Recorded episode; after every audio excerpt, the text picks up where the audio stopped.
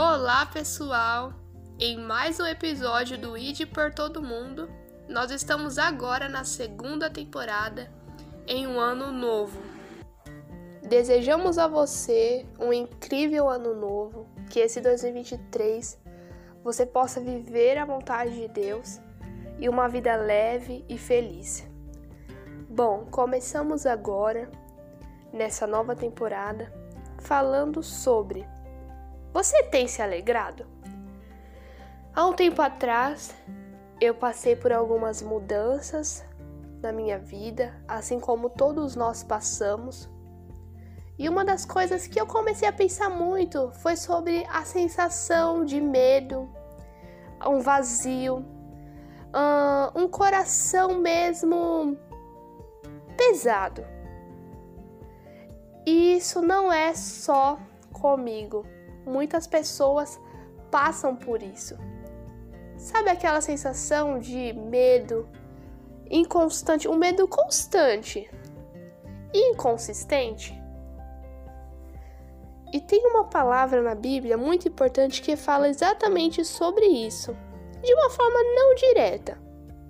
Bom, fala o seguinte: fala sobre se alegrar.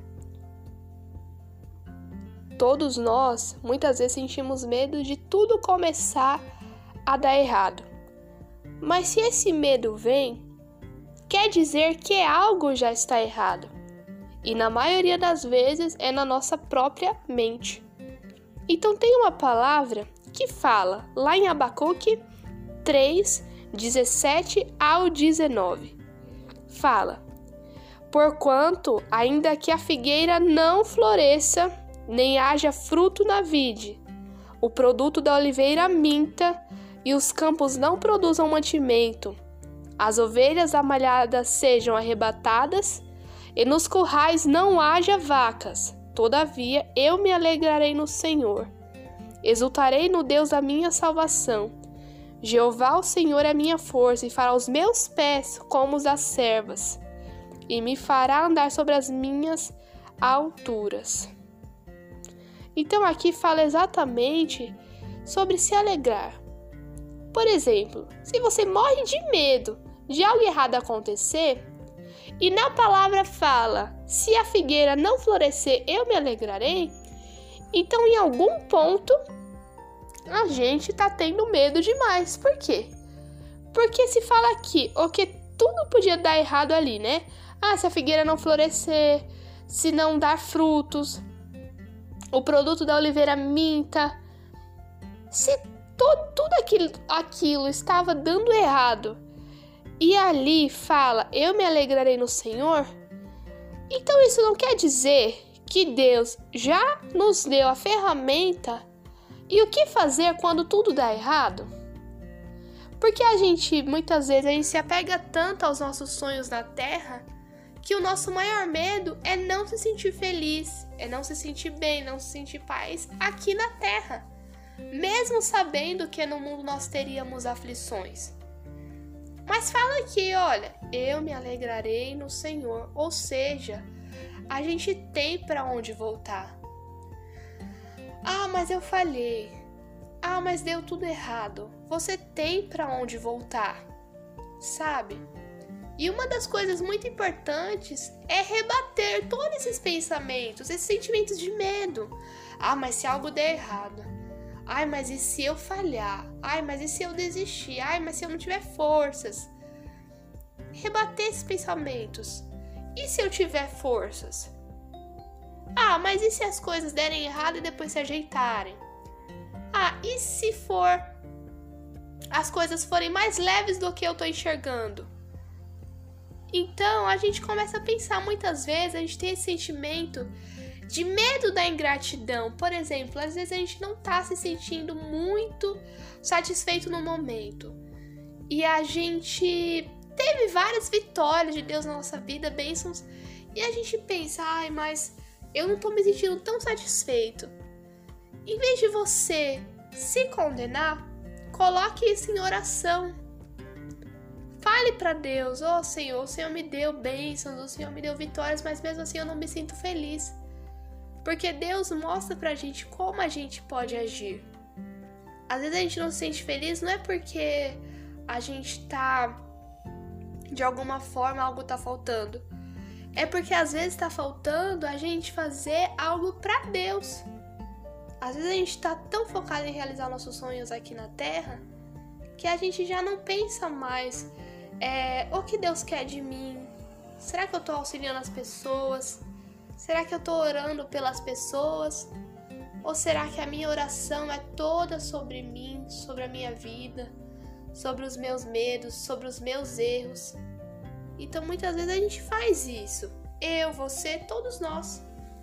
Então é muito importante a gente olhar para essa palavra, porque o vazio vai vir, o medo vai ter vezes que a nossa ansiedade vai querer falar mais alto. O nosso medo vai querer falar mais alto. E não, e, e não, a gente não pode. Não é que a gente não pode deixar, é que a gente precisa enfrentar, enfrentar, analisar o sentimento e tudo ficará bem. Deus é bom. Que Deus abençoe a sua vida, que abençoe a sua família, os seus planos, os seus estudos, o seu trabalho. E não deixe que a sua mente coloque Deus, as pessoas, tudo de uma forma distorcida, contrastado. Porque não é assim. Tudo bem que todos nós enxergamos o mundo e tudo de, de uma lente, né? De uma forma diferente, porque todos nós temos nossos problemas, as questões. Mas sempre pense: isso é real? Eu estou sendo realista com esse sofrimento? Porque muitas vezes nós não somos. Mas é Deus quem sabe de tudo. Deus é quem conhece tudo. E o medo passa. Às vezes a gente está passando por um momento difícil e aí depois de um ano, um ano e meio, dois anos, a gente não lembra exatamente o que a gente sentiu. A gente sabe que o que a gente sentiu foi algo que nos doeu muito, mas a gente não consegue lembrar exatamente o que, que foi. Por quê? Porque aquilo que nos doeu muito, a gente cria resistência àquilo, ou seja, aquela dor que a gente sentiu se for física ou emocional.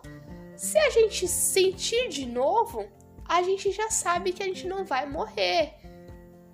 Ninguém gosta de sentir dor. Mas é como se a gente, ao longo do tempo, fôssemos criando essa resistência.